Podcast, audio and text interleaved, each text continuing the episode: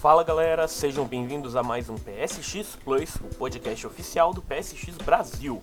Aqui quem fala dessa vez é o Leonardo e nós estamos trazendo hoje para vocês mais uma entrevista exclusiva com desenvolvedores independentes daqui do Brasil.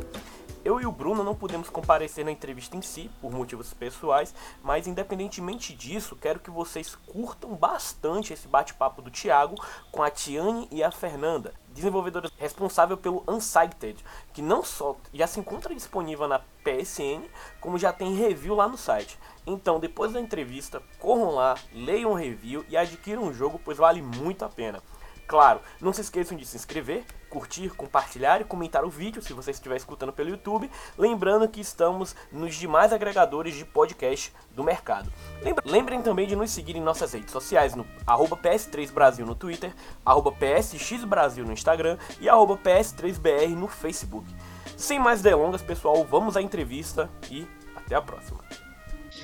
Então, pessoal, eu tô aqui hoje com a Fernanda e a Tiane do estúdio Pixel Punk, o estúdio responsável pelo desenvolvimento do Unsighted, um Metroidvania feito aqui no Brasil. Que se eu não estivesse falando para vocês que foi feito no Brasil e vocês fechassem o olho, vocês provavelmente iam perguntar por que, que não estão entregando o próximo Metroid ou o próximo Castlevania na mão deles. Pessoal, fale um pouco de vocês pra gente, por favor. Eu sou a Tiane Pixel, eu sou é, game designer e programadora e pixel, art, pixel artist no estúdio Pixel Funk. É, eu sou a Fernanda, Fernanda Dias, e eu sou uh, compositora, uh, designer de som, programadora no estúdio Pixel Punk também. Só uma dúvida que eu fiquei, e foi uma informação que eu não consegui achar, não sei porquê, mas vocês são de São Paulo? Isso, a gente tá em São Isso. Paulo agora. É, não é porque eu sempre gosto de falar com o pessoal, eu tô falando de um pouquinho longe de vocês, mas não tanto, da Bahia. E como é que o estúdio de vocês foi fundado? Vocês, vocês já trabalhavam com, em outros estúdios, resolveram sair para fazer, pra trabalhar no negócio de vocês, ou foi... Enfim, como é que foi o processo de criação do, do Pixelpunk?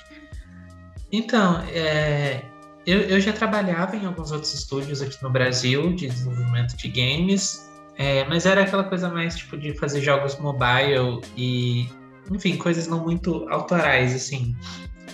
Mas eu sempre tive essa vontade de, de fazer jogos independentes e eu estava sempre ali é, no meu tempo livre desenvolvendo protótipos de jogos. Aí, eventualmente, teve, teve, o protótipo do jogo que eventualmente foi virar o Unsighted, que eu estava sentindo que tinha bastante potencial nele, e eu decidi investir um pouquinho mais de tempo nele. Aí nisso, é, eu e a Fê, a gente meio que já se conhecia no, no Facebook, assim, e a Fê viu que eu estava trabalhando nesse jogo. E, e, ela sugeriu de fazer é, a música para o jogo. Aí a gente se juntou assim. Eventualmente o jogo foi ganhando bastante visibilidade assim no, no Twitter, na, na internet, assim, no geral. E a gente conseguiu o um contrato com, com uma publisher que, que permitiu com que a gente pudesse trabalhar full time, assim, o tempo todo no jogo. É, sei lá, e não precisar mais, mais, sei lá, ter um outro emprego por fora e tudo mais por causa do financiamento da, da publisher. E aí a gente veio desenvolvendo o Unsighted até então. Você tem alguma coisa para adicionar, Fê? Acho que não, é isso aí. Bom, é curioso você ter mencionado o Twitter, porque foi exatamente como eu fiquei sabendo do Unsighted.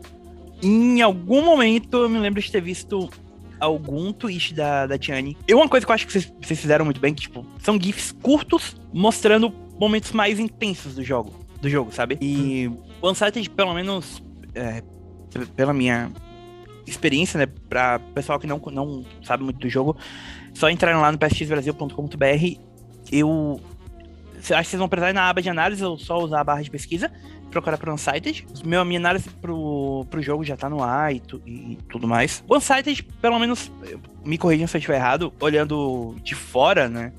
Ele tem momentos muito, entre aspas, fáceis de vender, que é o combate, a exploração e tudo. Mas os meus momentos preferidos do jogo, quando a gente olha para ele, são momentos mais quietos, sabe? Eram momentos que eu tinha que ficar parado ficar, tipo, meu tempo tá correndo, mas o que que, eu, o que que tá acontecendo com esse mundo? Sabe? O que que é esse mundo? Por que que as coisas chegaram nessa situação? Vocês querem falar um pouco pra gente do conceito por trás do Unsighted?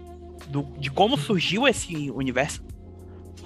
Então, é, eu acho que veio muito da gente querer brincar e, e com, com, os clichês assim de, de, gênero de, desse gênero de jogo assim de ação e aventura, porque como você disse, o jogo eu sinto que ele é muito fácil de se vender assim como um jogo de ação legal de, de jogar com um combate bacana e muito do, desses GIFs que a gente compartilhava no Twitter mostrava isso.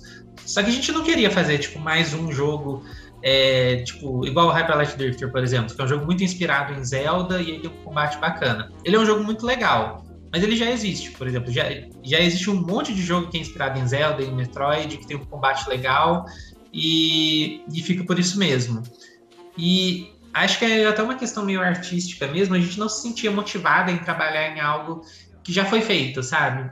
E aí a gente, o tempo todo durante o desenvolvimento do Unsighted, a gente tentou é, colocar coisas que a gente sentia que eram um pouco mais originais. E aí vem a proposta principal do jogo, que é a questão de ter um limite de tempo para sua personagem, para todos os NPCs do jogo, e você ter essas decisões de quem vai sobreviver, quem não vai, que a gente sabe que é uma decisão meio controversa assim de design, mas a gente sente que deu para o jogo um aspecto bem original e a gente está muito feliz que as pessoas estão pegando isso. Assim, tem muita gente jogando e dizendo que nunca jogou nada parecido. E, e enfim, era bem o que a gente estava mirando, assim, do jogo não ser só mais um jogo que, sei lá, tem um pixel art legal e um combate legal, sabe? Ele tem essa outra camada que você vai sentindo conforme você vai jogando.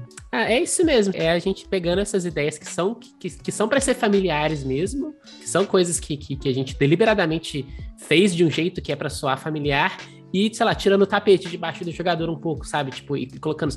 Ah, mas essa coisa que é muito familiar, a gente pôs um twist, nosso twist nela, pra, pra ficar diferente, para ser um negócio que, que, que.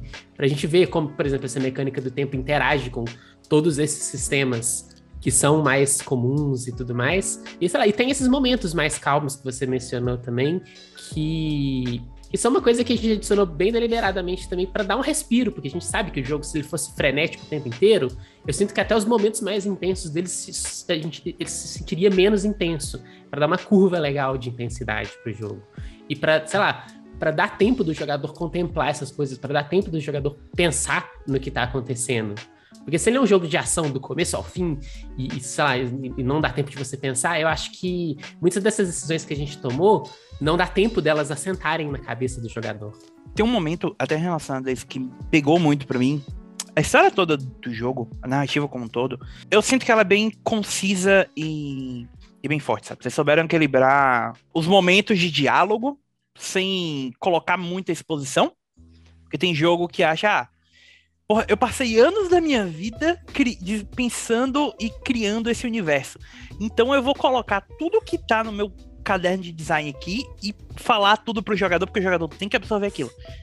E vocês tiveram cuidado de fazer muito. Na, deixar muita coisa na, sutilmente. Principalmente nos momentos da interação da Raquel com a Alma. É a Alma, né? A protagonista. Isso. E nos flashbacks você percebe, tipo, ah tá, esse era eles viviam bem, sabe? E, e, tipo, existiam desafios, mas estava todo mundo bem, todo mundo feliz até acontecer a, a questão com o Meteoro. E de dar, por exemplo, um background para os chefes, sem uhum. precisar uhum. de momentos em que a alma tá conversando com eles por cinco minutos e você não tem um diálogo, tipo, do, do Alucard com o Drácula, tipo, what is a man? E toda aquela grandiosidade, sabe? É tudo muito conciso.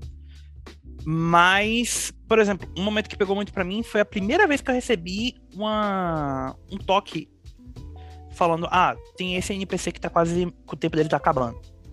E era bem a senhorinha da, das engrenagens, sabe? E eu. Sim.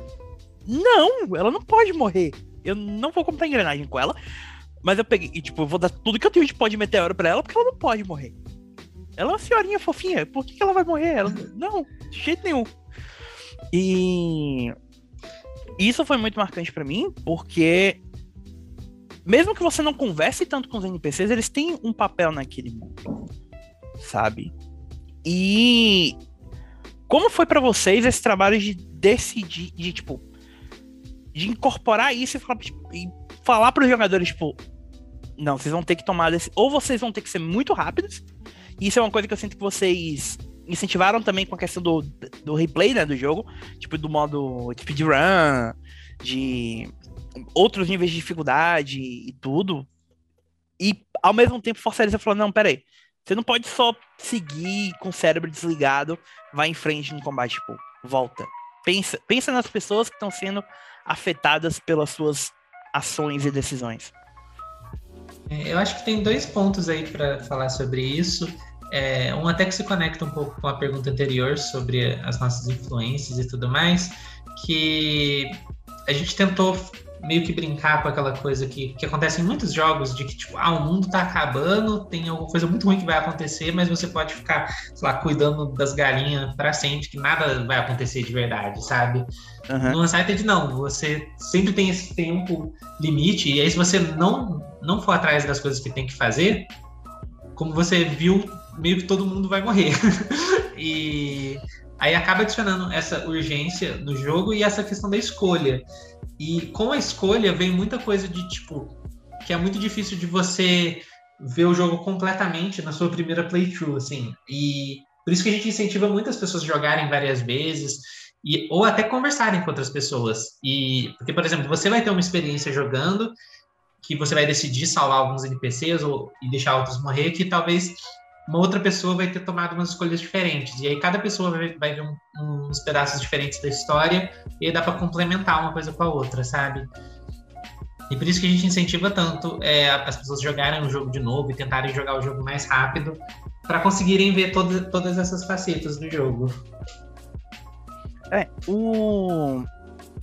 Até a questão, por exemplo, olhando a lista de troféus, né? Porque uhum. Obviamente, tipo, quando eu comecei a jogar, eu falei, tá, deixa eu ver a lista de troféus. Eu fiquei tipo, meu Deus do céu. Que, que... Eu tenho que jogar esse jogo quantas vezes? antes, obviamente, tipo, antes de, de entender qual, que a questão de rejogar o jogo era uma parte. Era uma decisão deliberada de vocês. E eu sinto que vocês acabaram optando por algumas questões que. Se a gente for entrar na, na roleta de assuntos do Twitter, é uma coisa que eventualmente toda semana ou todo mês alguém vai falar e vai gerar toda a discussão que é a questão da dificuldade. Né? E eu sinto que vocês tomaram decisões muito deliberadas, tanto de desafiar o jogador, mas pensar na questão da acessibilidade. Por exemplo, eu estava analisando o jogo, então eu senti a obrigação de eu preciso explorar cada detalhe disso. E eu acabei optando por jogar acho que três, até o terceiro chefe, porque eu fui seguindo na ordem certinha, né? Um, dois, três, quatro, cinco. E até o terceiro chefe eu fui com tudo direitinho, tipo, do jeito que o jogo colocou. Depois eu falei, não, ok. Eu tô ficando com cento e poucas horas aqui, deixa eu ativar o modo exploradora pra explorar o mundo. E em momento nenhum, mesmo, tipo, que ficasse mais, entre aspas, fácil, ou que jogadores de um certo jogo da From Software achem errado ter um, um modo de facilidade, mais fácil, né? É, o combate não ficou fácil, né? Vocês souberam equilibrar a questão do desafio com a punição. E como foi para vocês? Em que ponto vocês perceberam que, tipo, talvez seja interessante acrescentar esse modo explorador e dar ao jogador a possibilidade de explorar o mundo no tempo dele, com modo de invencibilidade, se for o caso para vocês sentiram que isso foi uma decisão que enriqueceu mais a experiência ou que vocês estão sendo criticadas por isso? Eu acho que certamente enriqueceu, assim. E esse tipo de coisa, é, a nossa motivação, assim, antes até da gente começar a pensar nessas coisas de acessibilidade, uma das coisas que a gente pensou mais é, para adicionar esse, esse, modo, que ele, ele chama modo explorador não à toa. Ele não é ele não é só um modo de acessibilidade. Ele também é um modo para você experimentar com o jogo, sabe? Tipo, e, e, e, a gente sabe que quando você está tentando aprender um jogo, quando você está, se você está investido em, lá, eu quero aprender tudo que tem para aprender sobre esse jogo. Às vezes, você vai ligar os cheats do jogo, se for um jogo antigo, por exemplo, que tem é, é, cheat, você vai ligar os cheats do jogo, você vai é, precisar de ajuda, o máximo de ajuda que você tiver para explorar cada cantinho daquele jogo. E esse modo veio primeiro por causa disso, assim, tipo, para ajudar as pessoas a aprenderem sobre o mundo, para depois, se elas quiserem jogar no, no, no, no, no modo mais difícil, ou tentar uma speedrun, ou tentar, sei lá, o achievement da speedrun, que é uma coisa que exige um certo conhecimento do jogo, mas que a gente acha que a maioria das pessoas que tentarem vai conseguir, para isso, para você ter tempo para explorar o jogo, para aprender o jogo. E isso ser junto também com essa questão de acessibilidade, eu acho que é, talvez até não é nem coincidência, porque às vezes o que você precisa é de tempo, sabe? Às vezes o que, que, que tá faltando para o jogo ser acessível para você é um pouquinho de dificuldade a menos, é o um modo invencível, sabe? E a gente acha que é uma, uma. Eu não diria nenhuma coincidência, mas assim, uma coisa legal que isso funciona para as duas coisas. Isso torna o jogo, sim, mais acessível e, e, e faz com que ele possa alcançar mais pessoas. Porque a gente sabe que é um jogo muito difícil, é um jogo com uma proposta que, que, que causa, que pode causar muita ansiedade nas pessoas e tudo mais, e a gente quer que, que isso não seja uma barreira é, intransponível para as pessoas. É curioso que mesmo sendo um jogo, entre aspas, difícil, a, o, o quanto ele exige, mesmo normalmente no modo exploradora, com, com acessibilidade, tudo, ele exige que você saiba o que você tá fazendo com o parry. Né? Uhum. Tipo, ou com... Você pode até tentar esquivar de tudo, mas, por exemplo, nas batalhas contra o chefe, boa sorte tentando matar todo mundo só com esquiva. Porque tem alguns chefes que meio que exigem realmente que você dê o parry certinho para abrir o tempo, causar mais dano e tudo. Não que seja impossível, né? Mas é, é possível. E uma coisa que, que eu sinto que vocês realmente souberam equilibrar bem essa questão do, da dificuldade, do desafio com, com a recompensa também, né? Tipo, o jogo em momento nenhum a, a dificuldade dele é punitiva, sabe? É só tipo, eu sempre sabia onde é que eu tinha errado. E não é, uhum. é, ah, foi o jogo, foi o jogo que não reconheceu o, a sequência de frames, digamos assim. É, uma, é... uma coisa sobre a dificuldade que a gente tentou colocar no jogo é que a gente quer muito que o jogador quebre o jogo, sabe? É, eu acho engraçado que, ao mesmo tempo, às vezes, que a gente recebe uns comentários dizendo que o jogo está muito difícil, costuma ser gente que está começando a jogar. A gente recebe uns comentários, às vezes, de gente falando que está muito fácil, que ela descobriu uma build muito quebrada e, e ela tá, tipo, fazendo as coisas muito rápidas. Mas essa é a intenção mesmo, sabe? É, do jogo parecer muito difícil no começo, mas quando você começa a prestar atenção nas mecânicas do, do jogo, em, em, como você pode combinar os chips, tem, tem as engrenagens também que você pode equipar, que são podem dar uns, uns efeitos bem roubados para sua personagem. Você percebe que dá para quebrar muita coisa do jogo. No sentido de você. Todos os chefes do jogo, mesmo com o equipamento inicial, assim, você consegue matar em menos de 10 segundos, se você souber o que você está fazendo. E enfim, a gente acha muito interessante de, de ver isso e foi bem intencional mesmo, para dar essa sensação pro jogador de que meio de superação, sabe? De, de conseguir vencer algo que parecia muito impossível no começo. Ok, agora eu fiquei curioso. Porque tiveram alguns chefes. Tudo bem que depois, os últimos chefes, para mim, foram os mais fáceis. Foram os mais fáceis de entender mecanicamente, porque eu já estava acostumado com o jogo, né? Então, realmente, à medida que você vai explorando, você vai conhecendo um pouco mais. Tem uma coisa que me chamou a atenção, que eu queria aproveitar para falar com, com, vocês, que também é com relação à decisão do jogo. Quando a gente olha para Unsighted, ele tem uma vibe bem cyberpunk, digamos assim. Né? Tipo, retrofuturista e tudo. E é normal que a gente espere que a trilha sonora seja aquela coisa mais retrofuturista dos anos 80. E eu percebi que a trilha sonora de vocês, vocês tomaram algumas decisões bem deliberadas de, dar uma identidade realmente pro jogo, sabe? A trilha sonora do Unsighted é a trilha sonora do Unsighted. Não é o tipo de trilha sonora que você pode tirar e falar: ah, tá, será que isso aqui é um disco de, tipo, é, música padrão dos anos, 80, de, dos anos 80, sabe? É a trilha sonora de vocês. Como foi esse processo? Tipo, o quanto faz, estar tão ligado no desenvolvimento do jogo e na direção do jogo é, ajudou a pensar na, na, na, nas músicas, sabe? Porque do mesmo jeito que eu falei para vocês, a trilha sonora tanto aumenta a intensidade das batalhas contra os chefes, quanto para mim é o que enriquece os momentos em que você tá simplesmente parado e, e, com a mão no queixo pensando, como é que eu vou passar? Sabe, tipo, como é que eu vou resolver esse puzzle? É, essa questão é bem deliberada mesmo, assim, de ser bem diferente, porque é aquilo que a gente estava falando, que a Tiane falou, tipo assim, ah, tem os jogos que já existem, que a gente não quer fazer de novo. Tem umas, tem umas trilhas sonoras que já existem, que, que, que, a gente não quis fazer de novo, sabe? E, e aí, sei lá, é, é foi uma coisa que, que a gente, sei lá, pegou, do, eu, eu, peguei das minhas influências, a gente pegou das nossas influências musicais, tentou fazer é, uma coisa que se encaixasse no mundo, que passasse um pouco dessa, dessa melancolia que o mundo tem, de, sei lá, que, que aquele mundo existe, mesmo se dá errado, sabe? Tipo, se, se, se, no final das contas é, você perder o jogo, a, a alma virar unsighted e tudo mais, o mundo vai continuar ali. Não vão ter os autômatons, mas sei lá, tem uma natureza ali que estava é, é, retomando aquele mundo e tudo mais. E isso é uma coisa que, que, a gente tentou passar através da música também, sabe? Que tem, tem ali uma, uma, uma, melancolia nisso, de que é um mundo que vai continuar, assim. E é claro, tem os momentos que, que a música serve para aumentar a tensão, é, hypar o jogador, fazer o jogador ficar mais é, é, animado para luta e tudo mais, que são os momentos importantes, claro, mas acho que esses momentos também seriam menos é, impactantes se o resto da trilha não, te, não fosse um pouco contemplativa e te fizesse pensar sobre, tipo, calma, esse aqui é o momento que eu tenho que parar para pensar. E, e, como é um jogo que, que é muito.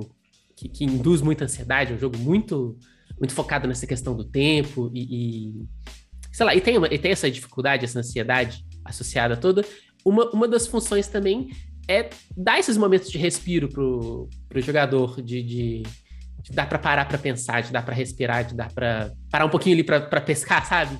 Sim, sim. Ah, não, tipo, isso foi outra coisa que vocês colocaram bastante, né? Tipo, a questão de, de pescar, de explorar o mapa com a.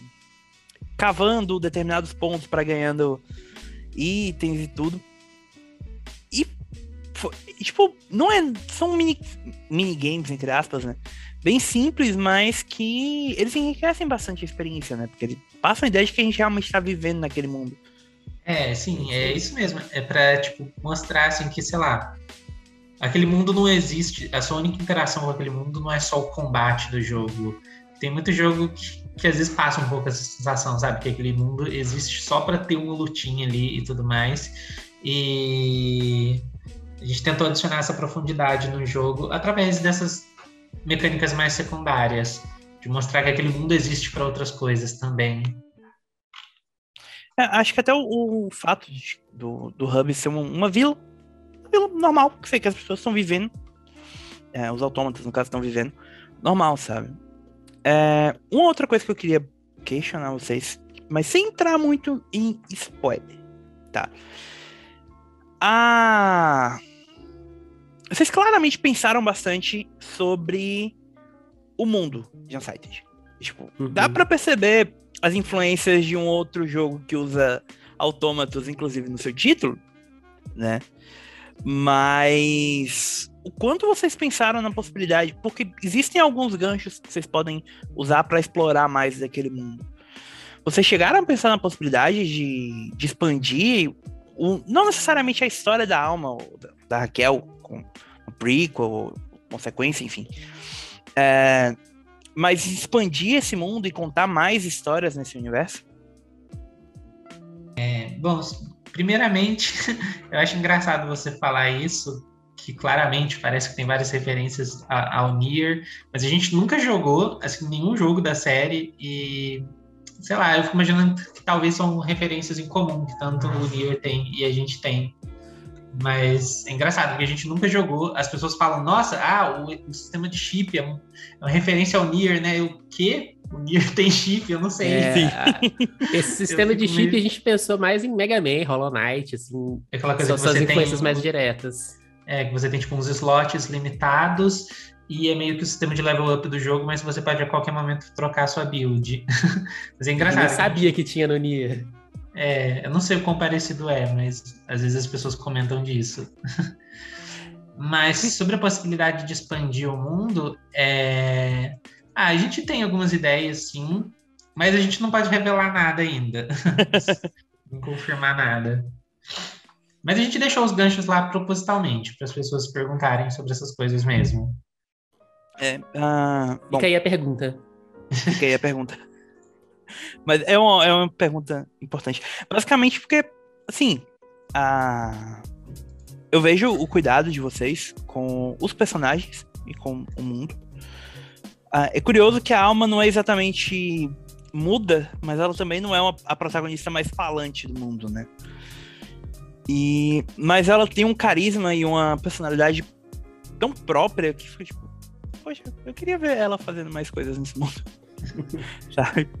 E, e, é engraçado que a própria história dela, tipo, ah, ela é uma autômata feita para ser a melhor autômata do mundo, digamos assim. Em momento nenhum você parece que ela, que ela é, tipo, um personagem overpowered, sabe? E realmente vocês são de parabéns, porque é um, um, a história dela, a história dela com a Raquel, tipo. Uh, mesmo sem praticamente sem ver a Raquel ao longo do jogo, uh, você consegue sentir a, a importância que aquela missão e, e salvar a Raquel tem para ela e tudo. Mas realmente fico bem, bastante curioso porque mais vocês podem fazer nesse mundo. Uma outra coisa que eu queria que eu senti bastante distinção para vocês foi a decisão de usar uma câmera isométrica, né? Que não é uma coisa mais, tão comum. Quando a gente pensa em Metroidvania, normalmente a gente pensa em um jogo 2D, né? Tipo, do, do, aquele 2D side-scroller normal. E quais foram os desafios que essa decisão trouxe para vocês? Porque realmente não é. Eu, eu, pessoalmente não consigo lembrar de outro jogo que use essa perspectiva como vocês usaram. Então, é, uma outra influência nossa é o Zelda, né? E tem um monte de discussão chata sobre é, a questão de gênero, assim, ah, o Zelda é um Metroidvania ou não é, mas o, o, que a gente tentou fazer é misturar um pouco, assim, tipo, do Zelda com o Metroid, de fazer o mundo mais interconectado, mas ainda assim ser um, um jogo top-down. E tem a questão também da, da, física do jogo, que é meio em 3D, então, mesmo sendo um jogo top-down, você tem altura e aí tem uns momentos de platforming que foram bem difíceis mesmo de, de fazer em questão assim, de level design, de dar para a pessoa entender é, a altura das coisas através de como que os objetos estão posicionados no cenário mas a gente sente que valeu a pena de ter colocado esses elementos no jogo, porque a gente sente que é, ter esses elementos de plataforma num jogo top-down e, e, com um mundo tão interconectado ajuda muito na, em como o jogador se expressa, desde, desde como ele vai se movimentar, se ele vai, sei lá, ficar pulando na parede para achar uns atalhos, até como que tipo de rota ele vai fazer para chegar nos objetivos, sabe? E a gente acha legal que um jogo top-down dá muita liberdade, assim. É, para esse tipo de coisa, assim, de, de quais caminhos você vai tomar para chegar no, no, no, seu objetivo. É porque o jogo, o side-scroller, querendo ou não, você só tem, tipo, você até pode colocar rotas distintas no mapa, mas elas estão bem claras, né? Tipo, um, um, eu não me lembro qual das áreas foi, eu tenho quase certeza que foi o aquário, que eu me lembro de ter passado primeiro por ela com o lançador de granada de gelo, e depois ter voltado com gancho. Uhum. Então, a, a, experiência, mesmo que seja as mes sejam as mesmas áreas, a experiência que você tem explorando elas é bem distinta, né? Sim. É, e, e, como a gente pensou o jogo assim para ser jogado várias vezes, tem muita coisa que você pode aprender numa, numa run e usar na outra. Por exemplo, você falou do, do, do hookshot, do gancho. É, no meio do jogo você pega uma blueprint, que é tipo um, um projeto que ensina como craftar esse item. Uhum. E aí, por exemplo, se você vai jogar o jogo uma segunda vez e você já sabe quais são os itens que você precisa para craftar ele, você pode fazer o, o, gancho do comecinho do jogo, jogar o jogo inteiro com ele. E aí foi outra outro desafio do level design é de fazer o level design flexível o suficiente para resistir a esse tipo de, de playthrough, sabe? Você pode jogar o jogo com o gancho desde o começo, fazer é, a, as áreas do jogo, tipo, na ordem completamente reversa. Inclusive, tem até um achievement para isso, você está falando dos achievements Sim. mais cedo. Tem um achievement que é de fazer os bosses na ordem reversa. E foi uma parte muito divertida, mas também muito desafiadora, assim, do level design, de fazer um level design que suporte esse tipo de coisa. Além da história e tudo mais, tipo, como que a história vai reagir se você fizer esse tipo de coisa. Enfim, esse tipo. Foram, acho que, muitos dos desafios que a gente teve no jogo. É. A experiência realmente é uma experiência bem. bem única. E, e, e é legal porque realmente, à medida que você vai avançando, é fácil perceber, falar, ah, tá, tem aquela área que eu passei há quatro horas atrás, que agora talvez eu precise, eu, se eu voltar lá, talvez tenha alguma coisa legal para eu fazer ou para explorar. E vocês fizeram isso com, com bastante cuidado. Ficou muito, muito legal. Uma última coisa que eu queria ver, perguntar para vocês, e que eu sempre sempre converso quando a gente tá falando com, com desenvolvedores brasileiros, que é o seguinte. Vocês tiveram um desafio muito grande e que merece, inclusive, os parabéns, que foi entregar um jogo todo com linguagem neutra, em português. E a gente sabe o quão desafiador é usar a linguagem neutra no português, principalmente sabendo que vocês vão ter que localizar o jogo para outros idiomas. Como foi esse processo para vocês de escrever o jogo em um idioma, localizar para outros? Ah, então, entregar gente... tão conciso. Pode falar, Fih. É, a gente escreveu, assim, inicialmente a gente escreveu a maior parte do jogo em inglês primeiro. Que em inglês tem o, o they, them e tudo mais, que, que eu sinto que é um pouco mais comum de usar do que, do que a linguagem neutra no, no, no, português. Mas foi uma coisa deliberada que a gente, que a gente é, viu com todas as pessoas que estavam traduzindo, de colocar o equivalente na língua que, que é, para qual elas estavam traduzindo. E isso é o desafio da, da, da localização, que tem, tem coisas que, que dá para traduzir perfeitamente, tem coisas que tem que adaptar, tem coisas que são é, é, mais sensíveis a, a, a, ao contexto, à cultura e tudo mais, mas que a gente tentou sim ter esse cuidado de, de, de, de não deixar isso passar em nenhum idioma. É, até porque mesmo entre o português e o inglês tem muita diferença em como você aborda essa questão assim do, do gênero neutro, que foi muito legal que na versão em português a, a Amélia ajudou a gente a traduzir o jogo para português e ela ajudou também a, a como transmitir é, essa mesma mensagem tanto numa língua quanto na outra. Além dos outros dos outros tradutores que trabalharam no jogo, como a Fê falou, foi algo que a gente muito deliberadamente conversou com eles para encontrar é, recursos similares na, nas línguas deles. É, uh, eu joguei um pouco do jogo em inglês, um pouco de jogo em português, que é uma coisa que eu sempre gosto de fazer quando eu, eu tô pegando, principalmente quando tô, assim, salvo quando eu tô jogando algum RPG japonês, que às vezes eu coloco a dublagem nos dois idiomas, né, pra ver um pouco questão de vozes e tal. Só jogos brasileiros eu gosto de, de jogar nos dois idiomas para mais por essa curiosidade mesmo de como vocês lidaram com o desafio. E eu sinto que a experiência em português acaba sendo um pouco mais rica pra gente aqui. Porque eu sinto que tem algumas pequenas referências a, a coisas que só a gente vai ente entende, sabe? Mas não é uma coisa que é. Não é um jogo brasileiro feito para brasileiros é um jogo feito no Brasil. E eu sinto que vocês merecem os parabéns, não só por isso, mas porque. E é uma coisa que eu vi. Eu acho que foi um tweet solto que eu vi da Tiani. É, falando um pouco sobre a dificuldade que às vezes vocês têm do jogo ser coberto justamente pela quantidade de jogos que saem, né? Mas fica aqui registrado. Como eu já eu até comentei um pouco com vocês antes da gente começar a gravar. Uncharted é um jogo espetacular. É... Eu joguei de ponta a ponta. E, e, às vezes eu tava no trabalho pensando, poxa, eu queria chegar em casa para jogar mais Uncharted. e. A gente fica muito feliz de ouvir isso. E às vezes, assim, tem jogos que a gente que pegam a gente no começo, mas com o tempo a experiência vai perdendo um pouco, né? O impacto. E eu sinto que eu gosto. que eu terminei o Uncharted gostando mais dele do que eu comecei. E eu já tinha começado gostando muito. Então, Legal. vocês realmente estão de parabéns. É, como eu falei, é um dos meus jogos preferidos do ano. Provavelmente o meu jogo preferido do ano até aqui. e se vocês quiserem falar mais alguma coisa para o pessoal, para os nossos leitores, barra ouvintes, barra público do nosso canal do YouTube, o palco é de vocês.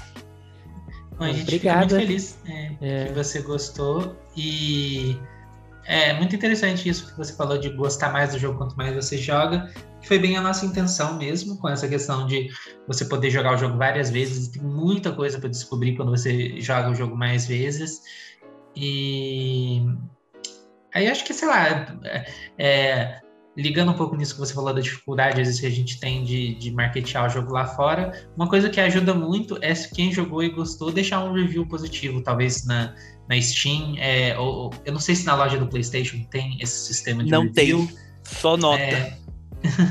Mas enfim, é, esse tipo de coisa ajuda muito quem, quem se você gostou do jogo de, de colocar pra gente. E lembre-se, gente, redes sociais estão aí, Twitter, Facebook, Instagram.